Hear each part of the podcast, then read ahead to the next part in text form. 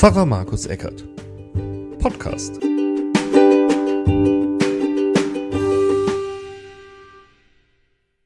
Jesus sagt, es ist nichts verborgen, was nicht offenbar wird und nichts geheim, was man nicht wissen wird. Was ich euch sage in der Finsternis, das redet im Licht. Und was euch gesagt wird in das Ohr, das verkündet auf den Dächern. Und fürchtet euch nicht vor denen, die den Leib töten, doch die Seele nicht töten können. Fürchtet vielmehr den, der Leib und Seele verderben kann in der Hölle. Verkauft man nicht zwei Sperlinge für einen Groschen? Dennoch fällt keiner von ihnen auf die Erde ohne euren Vater. Bei euch aber sind sogar die Haare auf dem Kopf alle gezählt. Darum fürchtet euch nicht. Ihr seid kostbarer als viele Sperlinge. Wer noch nicht mich bekennt vor den Menschen, zu dem will ich mich auch bekennen vor meinem Vater im Himmel. Wer mich aber verleugnet vor den Menschen, den will ich auch verleugnen vor meinem Vater im Himmel.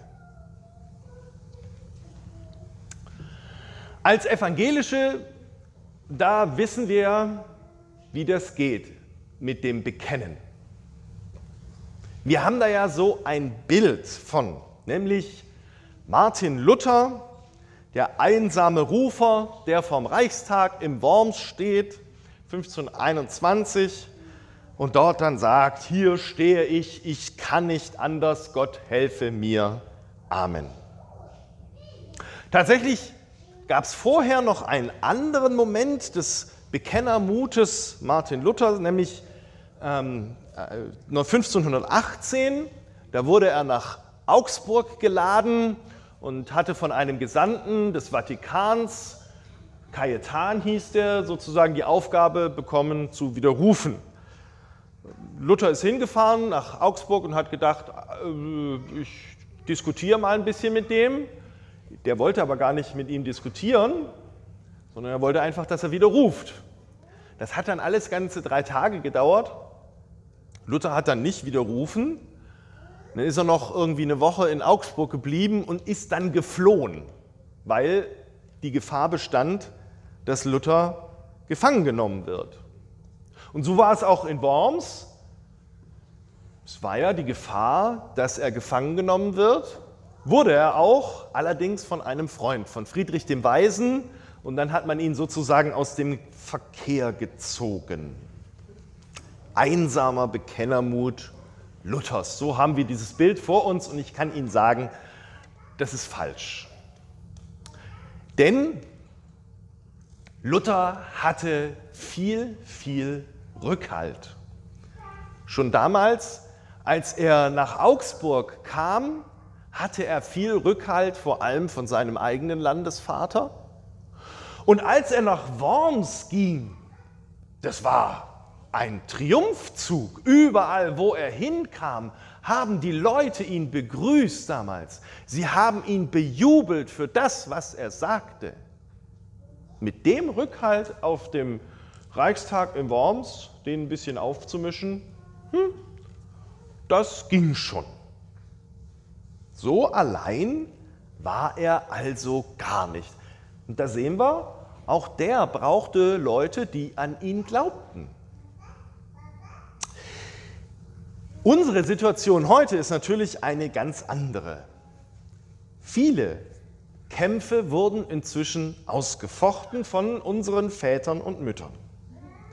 Und da gab es ganz schön blutige Kämpfe. Der Dreißigjährige Krieg war einer, und bis zu den Unruhen in Irland, die ja heute noch andauern und wo wir ja, befürchten, dass die durch den Brexit wieder angefeuert werden. Wobei, das muss man auch immer sagen, um theologische Fragen geht es da eigentlich nie, sondern es geht um Macht und es geht um Gebiete und es geht um Geld. Ist es da nicht vielleicht gut, dass auch inzwischen die Religionen an Bedeutung verloren haben? Als jetzt wieder die Nachricht durch äh, die Nachrichten ging, dass die Menschen aus der Kirche alle austreten, wenn man das in den sozialen Medien anguckt, dann steht da drunter immer jawohl, so soll es sein und hoffentlich ist es bald vorbei mit unseren Religionen, denn die sorgen nur dafür, dass es schlecht zugeht in unserer Welt.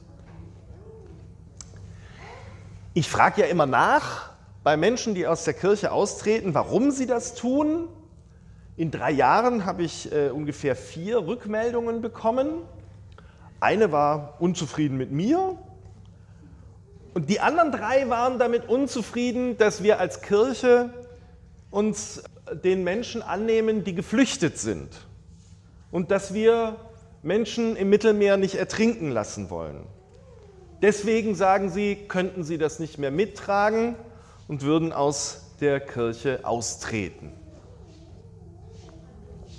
Inzwischen gibt es ja zwischen evangelischen und katholischen, das muss man ja auch sagen, keine Kämpfe mehr wie im Dreißigjährigen Krieg. Und selbst hier in Öffingen erinnert man sich nur noch ganz lau an die Zeiten, als Schmiedener und Öffinger sich an der Grenze verprügelt haben. Aber das gab es eben auch. Heutzutage haben wir ein sehr gutes Verhältnis zwischen unseren katholischen Schwestern und Brüdern. Und die Unterschiede, ja, an denen freuen wir uns ja teilweise sogar. Auch so eine schöne Messe, das hat auch was gibt es bei den Katholiken und hoffentlich eine ordentliche Predigt bei uns. Aber es gibt auch ordentliche Predigten bei denen und schöne Gottesdienste bei uns. Also so ist es ja nicht.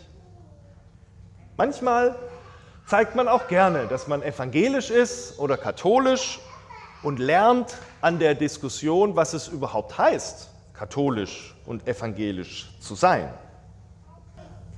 Trotzdem, auch wenn es im religiösen Bereich schon fast gar nicht mehr notwendig ist, irgendetwas zu bekennen, taucht die Frage denn dann doch immer wieder auf. Und uns stellt, sich die Frage, müssen wir da jetzt nicht eigentlich bekennen? Wenn irgendjemand auf einer Party zum Beispiel rassistisch irgendjemanden beleidigt, wäre es da nicht vielleicht gut, sich zu bekennen oder wenn einer sexistische Witze am Abendbrottisch macht. Oder wenn jemand als schwul oder Jude bezeichnet wird und das als Beleidigung meint.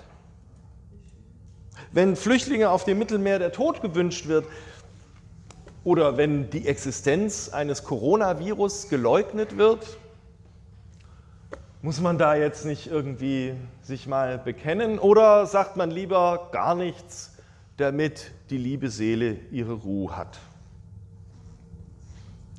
Und während ich das sage, weiß ich gar nicht, ob Sie meiner Meinung sind.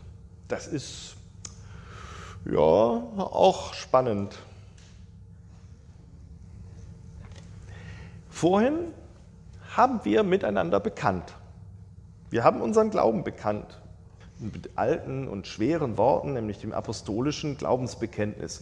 Und gestern haben wir noch Konfirmation gefeiert. Zwei Konfirmanden, die mussten noch sozusagen nachkonfirmiert werden, weil sie während ihrer Konfirmation in Quarantäne waren. Auch sie haben ihren christlichen Glauben bekannt. Und tatsächlich, das Christentum ist eine Bekenntnisreligion. Und das sieht man eben auch darin, dass wir die Kinder taufen. Dafür dazu entscheiden Sie sich als Eltern. Und Sie bekennen sich damit ja auch zum Christentum und zur Kirche. Bei Juden gilt man zum Beispiel als Jude, wenn man von einer jüdischen Mutter zur Welt gebracht wurde. Bei uns gibt es eben das Glaubensbekenntnis. Und wir, auch ihr Konfirmantinnen und Konfirmanden, wir sprechen das und wir machen uns Gedanken darüber, was bedeutet das alles. Letztendlich, die Konformanten gestern habe ich gefragt, wollt ihr mit Jesus leben? Wollt ihr ihn als euren Leitstern anerkennen und immer wieder fragen, ja, wie würde er denn sich verhalten vielleicht? Ich glaube ja, es gibt Momente, in denen wir bekennen müssen, in denen wir im Zweifel eben den Streit auch auf uns nehmen müssen. Aber ich glaube, wir müssen das gar nicht mit großen Worten tun. Manchmal langen auch einfache Taten und kleine Gesten. Und wenn man sich fragen soll, ja, was für Taten und was für Gesten, dann gucke ich eben auf Jesus und schaue, was der gemacht hat. Und erkenne da, dass der sich ja, den Mitmenschen zugewandt hat. Dass er sich ausgerechnet denen zugewandt hat, die in der Gesellschaft am Rande standen, ganz unten. Denen hat er sich zugewandt, die man verschmäht hat. Prostituierte. Zu denen ist er gegangen. Zu den Zöllnern. Zu denen ist er gegangen, hat mit ihnen gegessen. Und einen Ausländer, nämlich einen Samariter, hat er als Beispiel hingestellt, als jemanden, der sich vorbildhaft um jemanden kümmert, der da unter die Räuber gefallen ist. Jesus, finde ich, hat damit seinen Gott bekannt, seinen Vater, nämlich den Gott, der die Menschen liebt. Das zu sagen, braucht manchmal eben auch Mut. Aber in dem, was Jesus gesagt hat, vorhin, als wir es gehört haben, steht eben auch, fürchtet euch nicht. Fürchtet euch nicht, von Gott und seiner Liebe zu erzählen. Fürchtet euch nicht, Gottes Liebe weiterzugeben. Fürchtet euch nicht, seine Liebe zu tun. Und wenn ihr doch zittert, dann sagt euch doch vielleicht, ja, meine Haare sind gezählt. Er kennt mich ganz genau. Er weiß um mich. Meine Existenz ist Gott nicht egal. Er liebt und er zeigt es. Jesus bekennt sich auch zu uns. Wie schön. Amen.